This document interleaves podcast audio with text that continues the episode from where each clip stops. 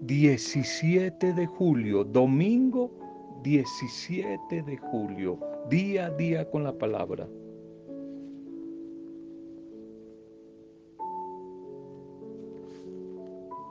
Realización, felicidad, plenitud, éxito,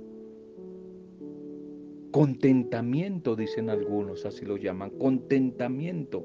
No es obtener lo que deseamos, sino más bien aprender a estar satisfecho con lo que tenemos.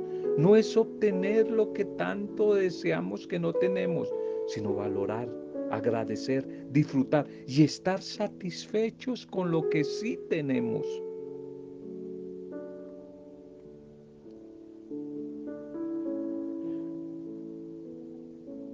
No lo digo porque esté viviendo escasez, pues he aprendido a contentarme en la abundancia y en la escasez, con cualquiera que sea mi situación. Filipenses 4:11, Filipenses 4:11, atreverse a contentar, aceptar lo que se tiene en época de abundancia, en época de escasez.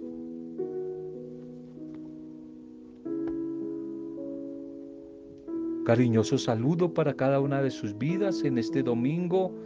Bendiciones, nuestro deseo, acompañado de la oración, de la intercesión por sus vidas, por las familias, por las pequeñas comunidades, por los grupos, todos los que reciben este audio.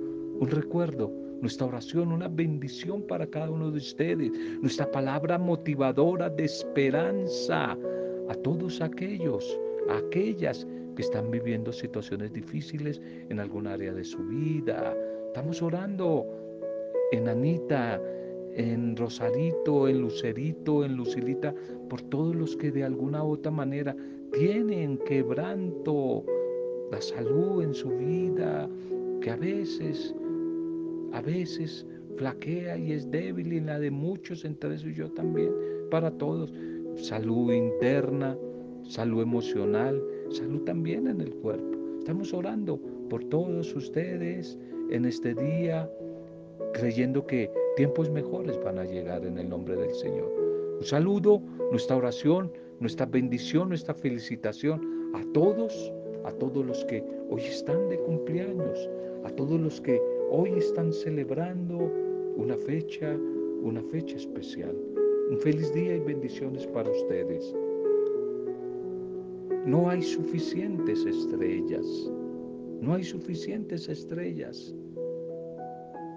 Primera de Crónicas 16:34. Den gracias al Señor porque Él es bueno, porque es para siempre su misericordia. Den gracias al Señor porque es bueno, porque es para siempre su misericordia. No hay suficientes estrellas.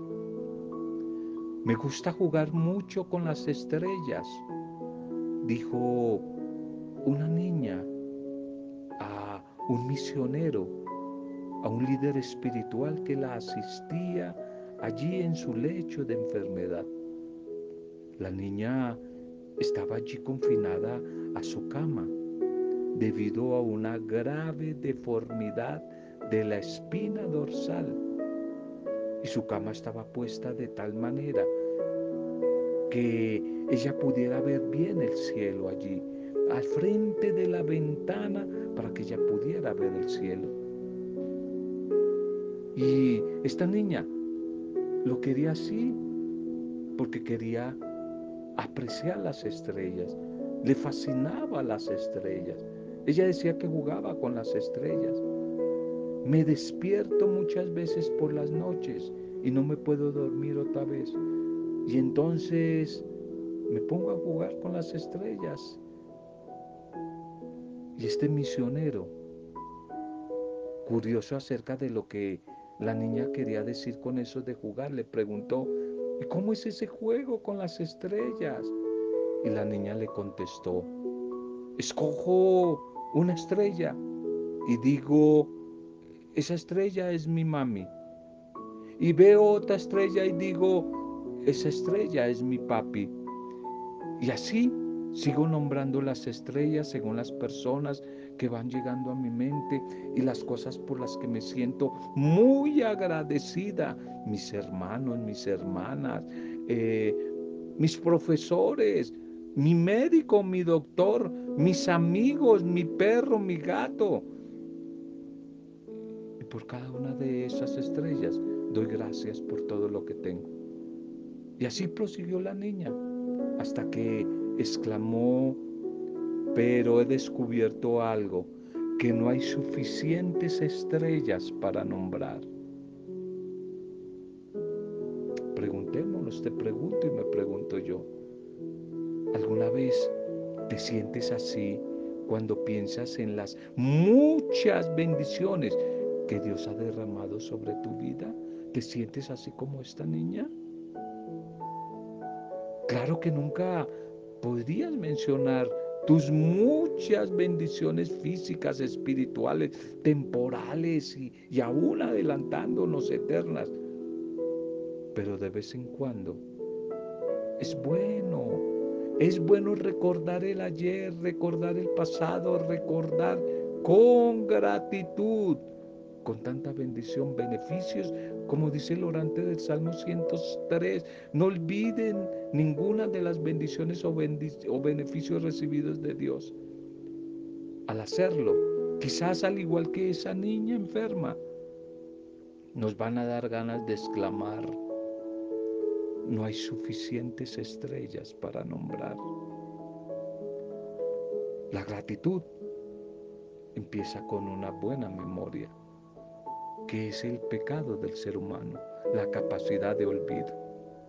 La gratitud empieza con una buena memoria. Amén. Vamos a la liturgia de este día, domingo decimosexto del tiempo ordinario. Ya hemos dicho que son 34 semanas del tiempo ordinario. Entramos a la semana 16 del tiempo ordinario. Titulemos el mensaje para este día domingo según la liturgia. Hospedemos al Señor en casa. Hospedemos al Señor en nuestra casa. Hoy, en medio de tantos adelantos, estímulos a nivel tecnológico, audiovisual, comercial, que quieren cantar, captar nuestra atención, quieren captar nuestra visión de la vida para que no se disperse con facilidad y así perdamos la capacidad de contemplación. Por ello la palabra de hoy nos quiere invitar a estar más atentos, atentos para descubrir la presencia de Dios en nuestras vidas. De tal manera que la primera lectura de hoy del libro del Génesis nos va a presentar en la figura de Abraham, la manera solícita y hospitalaria en la que debemos obrar con todo aquel que pasa por nuestra casa, pues en el aparente, aunque a veces aparente que sea un extraño, Dios se puede hacer presente a través de ese extraño. Y es por eso que en la segunda lectura de Pablo a los colosenses se nos va a invitar a alegrarnos de los sufrimientos que debamos vivir a causa del servicio, a causa de la misión de la predicación del Evangelio de Jesús y del servicio que prestamos a los demás. Pues de esta manera nos estamos asociando a Cristo y estamos mostrando que Él habita en cada una de nuestras casas, de nuestras vidas.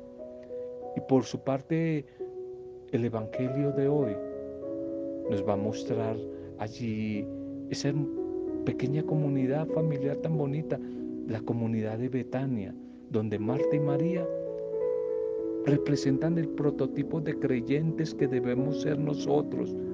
Una se dispone a escuchar a Jesús y la otra a ser hospitalaria. Una lo escucha, lo acoge y la otra se dispone a servirle dentro de la casa. Dos actitudes necesarias, complementarias en la vida cristiana para poder predicar la buena nueva de Cristo, la escucha y el servicio, la oración y la práctica. Esa va a ser la manera coherente y clara a través de la cual vamos a, dar un testimonio asertivo de la presencia de Dios en nuestra vida y de esa manera descubrirlo en el hermano, que ojalá como resultado del encuentro con la palabra de hoy, celebrada en la Eucaristía, a lo largo de toda esta semana, seamos motivados a hacer el propósito de acercarnos cada vez más a ese mensaje de la palabra y a esforzarnos por hacer vida ese evangelio, siendo más hospitalarios, solidarios y fraternos, hospitalarios con todos aquellos que se acercan a nosotros, a nuestra casa, que es nuestra vida, en busca de ayuda. Vamos a la primera lectura para hoy. Entonces el título es Hospedemos al Señor en nuestra casa. Libro del Génesis 18, 1 al 10. Señor, no pases de largo junto a tu siervo. Por aquellos días el Señor se apareció a Abraham junto a la encina de Mambré, mientras él estaba sentado a la puerta de la tienda en lo más caluroso del día. Alzó la vista y vio tres hombres frente a él, y al verlos corrió a su encuentro desde la puerta de la tienda y se postró en tierra y dijo, Señor mío, si he alcanzado tu favor, no pases de largo junto a tu siervo. Haré que traigan agua para que se laven los pies y descansen junto al árbol. Mientras traeré un bocado de pan para que recobren fuerzas antes de seguir, ya que han pasado junto a la casa de tu siervo. Y ellos contestaron, bien, haz lo que dices. Abraham entró corriendo en la tienda donde estaba Sara y le dijo, aprisa, aprisa, Prepara tres cuartillos de flor de harina, amásalos y haz unas tortas. Abraham corrió enseguida a la vacada, escogió un ternero hermoso y se lo dio a un criado para que lo guisara de inmediato. Tomó también cuajada, leche y el ternero guisado y se lo sirvió. Mientras él estaba bajo el árbol, ellos comían y después le dijeron, ¿dónde está Sara tu mujer? Y Abraham contestó, aquí en la tienda. Y uno añadió, cuando yo vuelva a verte dentro del tiempo de costumbre, Sara tu mujer habrá tenido un hijo. Amén. Nos encontramos en esta primera lectura con ese hermoso texto del Génesis en que se resaltan como tres elementos. El primero es la actitud de Dios que toma la iniciativa de venir a visitar a Abraham, venir a la casa de Abraham. Esta es una palabra muy clave, un signo muy clave en la liturgia de hoy, casa, casa. Dios que toma la iniciativa de venir a la casa, a la casa de Abraham. Es un gesto generoso de fraternidad. Y el segundo elemento es la hospitalidad de Abraham, quien atiende a estos tres misteriosos hombres con todas las costumbres de su pueblo, de su tiempo, su cultura en esa época, invitándolos a lavarse los pies, a descansar un poco y tomar los mejores alimentos. Y quizás el tercer elemento es la bendición que trae Dios y que se hace patente en esa promesa de fecundidad de Abraham y Sara. Esta escena nos muestra la cercanía de Dios y la recompensa por ser generosos, por la hospitalidad. Esta es una invitación a abrir el corazón permanente a los demás para recibir las bendiciones de Dios que transforman la vida. Qué hermoso texto este, donde se nos presenta a Sara y a Abraham. Sara que toma la iniciativa y que quizás a regañadientes, tal vez con alguna sonrisa, no son conscientes de que van a concebir un hijo. Esta acción que nos presenta hoy esta primera lectura eh, es un texto donde Dios, el Dios de la vida, se convierte en fertilidad a través de Sara, esta mujer que actúa heroicamente cuando el niño más adelante, si lo recuerdas, será considerado ciertamente su hijo legal. Y se va a esperar que Agar, que Agar la sirviente, la servidora, concediera humildemente este derecho a su señora. Y en cambio ella adopta una inesperada actitud de superioridad con respecto a Sara. La segunda lectura para hoy de la carta de Pablo a los Colosenses 1, 24, 28. El misterio escondido desde siglos, revelado ahora a los santos. Hermanos, ahora me alegro de mis sufrimientos por ustedes. Así completo en mi propia carne lo que falta a los padecimientos de Cristo en favor de su cuerpo, que es la iglesia de la cual Dios me ha nombrado servidor conforme al encargo que me ha sido encomendado, en orden a ustedes, llevar a plenitud la palabra de Dios, ese misterio escondido desde siglos y generaciones y revelado ahora a sus santos, a quienes Dios ha querido dar a conocer cuál es la riqueza de la gloria de este misterio entre los gentiles, que es Cristo en ustedes, la esperanza de la gloria. Nosotros anunciamos a ese Cristo Amonestamos a todos, enseñamos a todos con todos los recursos de la sabiduría para presentarlos a todos perfectos en Cristo Jesús. Amén. San Pablo es el portador de este mensaje a la comunidad de Colosas, el encargado de proclamar ese amor que Dios tiene a todos los seres humanos y su intención de volverlos a reunir en la unidad de la iglesia, de la comunidad, que es el cuerpo de Cristo. Él que acoge esta buena noticia, se abre a la vida. El que acepta la buena noticia del Evangelio, empieza a tener vida. Pablo sabe bien que esta predicación le va a traer problemas, le va a traer el odio, las persecuciones por parte de los que continúan encerrados en el sectarismo, en el fanatismo religioso, pero a él poco le importa eso. Él es feliz pensando que participará de esa manera cuando llegue la, la persecución, en la pasión de su maestro, y que venga lo que venga, él va a seguir anunciando la obra, la obra de la salvación. Y esto lo respalda a través de una constante oración que comparte con sus comunidades. Una tensión espiritual que él hace como apóstol misionero, el acompañamiento en los sufrimientos. Y de esta manera ese mensaje de liberación, de salvación, a través de Pablo se va haciendo cada vez más creíble. Pues lo, lo da a partir de su testimonio de vida. La hospitalidad, otra palabra clave, casa Guarden esa palabra y hospitalidad. La hospitalidad de Pablo se hace evidente al dejar entrar allí a su corazón la vida de sus hermanos, es decir, la vida de la comunidad con sus problemas, con sus penas. Es fácil dejar entrar lo bueno, la bendición, las alegrías, los triunfos, pero qué difícil es dejar entrar las derrotas y los sufrimientos no solo personales, sino de los demás.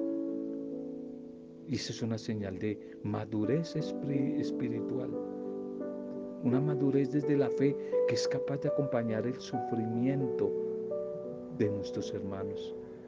Esa es una fe sólida. ¿Cómo se necesita cada vez más mujeres y hombres, más personas que muestren ese amor de Dios con la entrega generosa de su vida, como respaldo seguro a la convicción del corazón, a la fe que se dice tener. El Evangelio para hoy.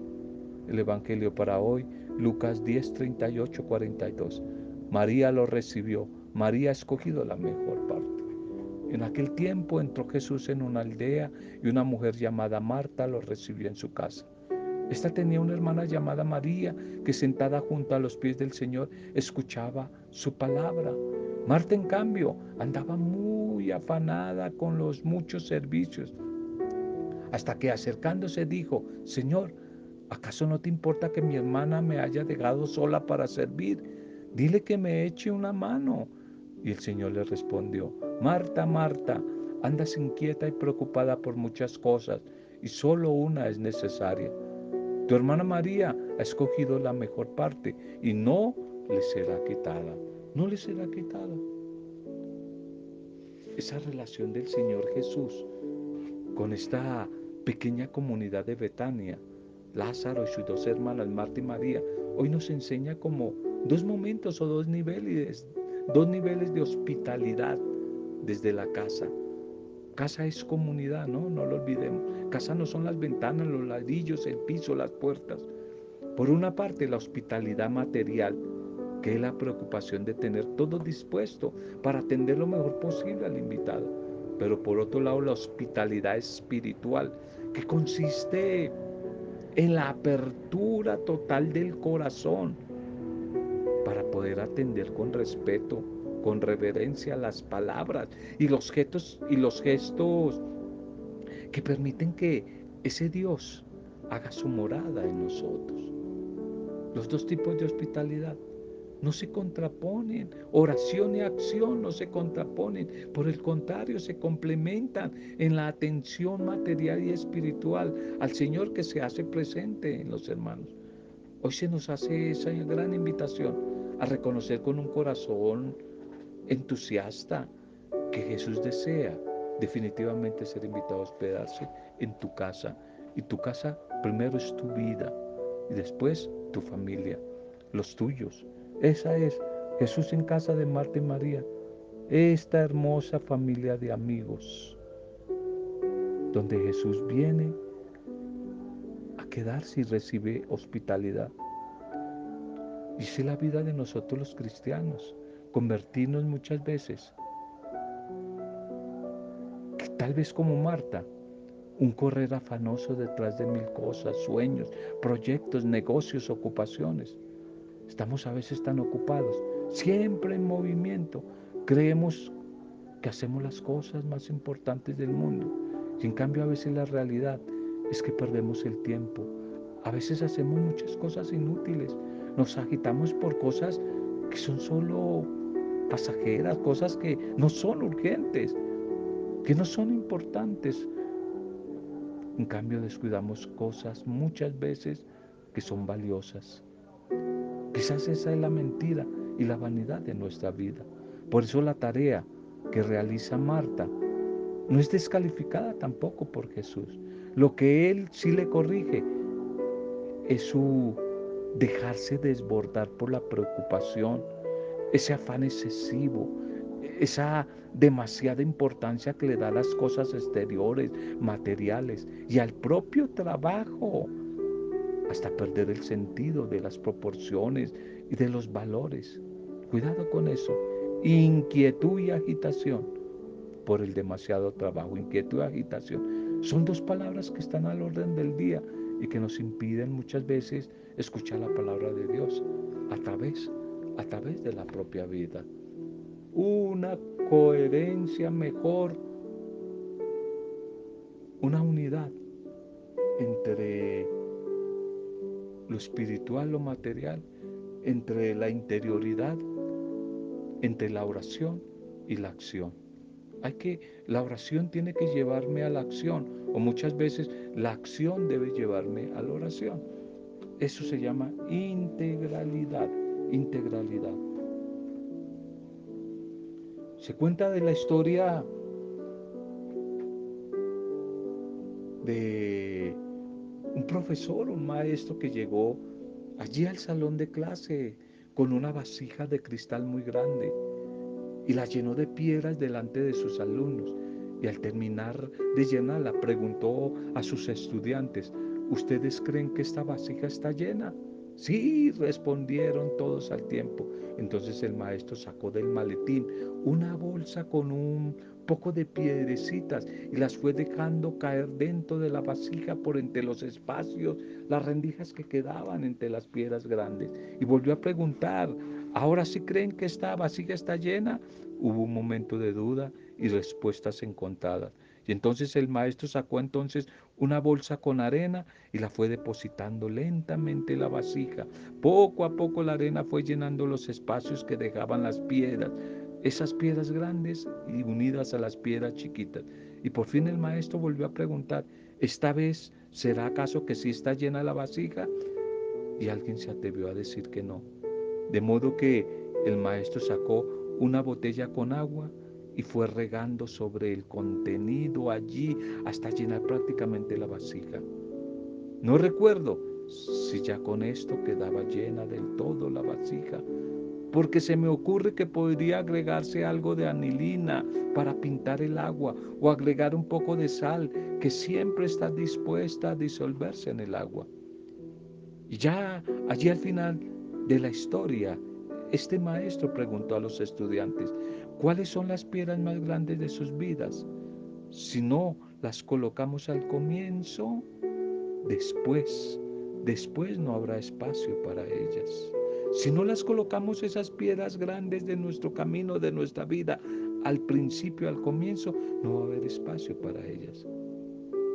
Es muy fundamental definir en nuestra vida prioridades y saber qué es lo que nos puede, lo que no se puede dejar por fuera de nuestros horarios, de nuestros calendarios, de nuestras agendas, de nuestras programaciones, de nuestras metas. Es que si nos ocupamos de lo urgente, es muy probable que dejemos lo más importante por fuera de nuestra vida. Algo de esto es lo que le pasa a Marta en el Evangelio de hoy. Algo de eso fue lo que le pasó.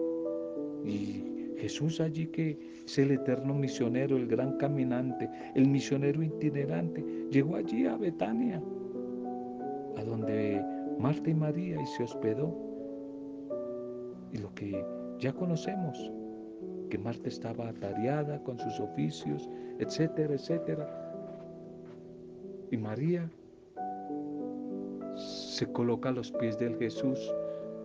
El colocarse a los pies, sentarse a los pies de Jesús, es la actitud del que quiere aprender, del que es discípula, discípulo, del que quiere seguir. Y eso fue lo que hizo María, escogió la mejor parte. No se trata tampoco de que Jesús quiera patrocinar la pereza de María. Tampoco quiere despreciar el esfuerzo de Marta en el cumplimiento de los deberes de casa. Pero Jesús sí quiere, eso sí quiere, quiere señalar unas prioridades y distinguir entre lo importante y lo urgente. Cuidado, lo importante y lo urgente. Lo que estaba haciendo María era escuchar lo que él decía Muchas veces nuestro demasiado activismo no nos da tiempo para sentarnos a escuchar al maestro un rato, en un rato de oración, para escuchar a los demás, para escuchar a la familia. ¿Cuánto tiempo, pregunto, dedicamos a escuchar a los que viven con nosotros? ¿Cuántas veces tenemos cosas que decir pero no las decimos porque no vemos disposición en los demás para sentarse tranquilamente a perder un poco de tiempo escuchando a los demás o a Dios.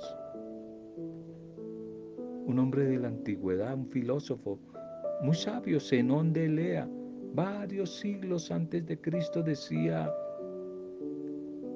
nos han sido dadas dos orejas y una sola boca, para que escuchemos más y hablemos menos. Tal vez recordar esta experiencia de Jesús allí en casa, en la comunidad de Marta, María y Lázaro, debería hoy cuestionarnos, debería hoy interrogarnos sobre nuestras prioridades. Y tendríamos que atrevernos a revisar un poco nuestra vida, revisar si hemos colocado en su lugar las piedras más importantes antes que las urgentes. Las más importantes antes que las urgentes. Démosle gracias al Señor, al dueño de la vida, a nuestro gran Maestro, por el mensaje de hoy. Démosle gracias, démosle gracias que ojalá podamos disponernos hacer de nuestra casa una Betania, de nuestra vida una disposición para que el Señor venga a visitarnos y ser buenos huéspedes, ser hospitalarios, como lo fue en la primera lectura Abraham. Que podamos disponernos a la visita del Señor en todo momento y en, y en toda ocasión. Gracias, Padre, por tu mensaje de este día. Gracias, Señor, que con tu modo de obrar, tú, Señor, te has hecho el escándalo de amor más grande para la humanidad. Hoy queremos a través de tu espíritu imitar, seguir tus pasos, tus huellas, las que tantos hombres y mujeres han seguido. Hoy queremos escuchar primero y después cumplir tu palabra. Oración y práctica. Por lo tanto, Señor, llénanos de tu Santo Espíritu, infunde en nuestra vida la valentía, la fuerza necesaria, la que necesitamos para ser eh, esos testigos que vamos a, a ir a dar testimonio de tu Evangelio. Ayúdanos a acoger por igual a todos nuestros hermanos, que nuestra vida sea para los demás una Betania, casa del amor, casa de la amistad. Que nosotros podamos ser una Betania, signo de hospitalidad para los que se acercan a nosotros. Ayúdanos, Señor, para que vayamos siempre contra la corriente de esta sociedad, de este mundo, y rechacemos todo tipo de discriminación, de división, de polarización, esa que hacen que nos alejemos de tu deseo de que vivamos la unidad en medio de la diversidad, la unidad en medio de la fraternidad y la solidaridad. A través de la palabra que nos ha regalado hoy, seamos bendecidos todos, Señor, la familia, las mujeres, los, los hombres, los niños, los abuelos, las personas adultas, los enfermos. Te entregamos esta nueva semana que hoy iniciamos, Señor, que con tu palabra día a día nos sigas abriendo camino de esperanza y de victoria. Y todo lo hemos hecho en el poder intercesor del Espíritu Santo, para gloria tuya, Padre Dios, Creador, en el nombre de Jesucristo. Con acción de gracias, alabanza y adoración a ti, Dios Trino de amor, en compañía de María, la discípula perfecta. Amén. Roberto Samudio, de día a día con la palabra.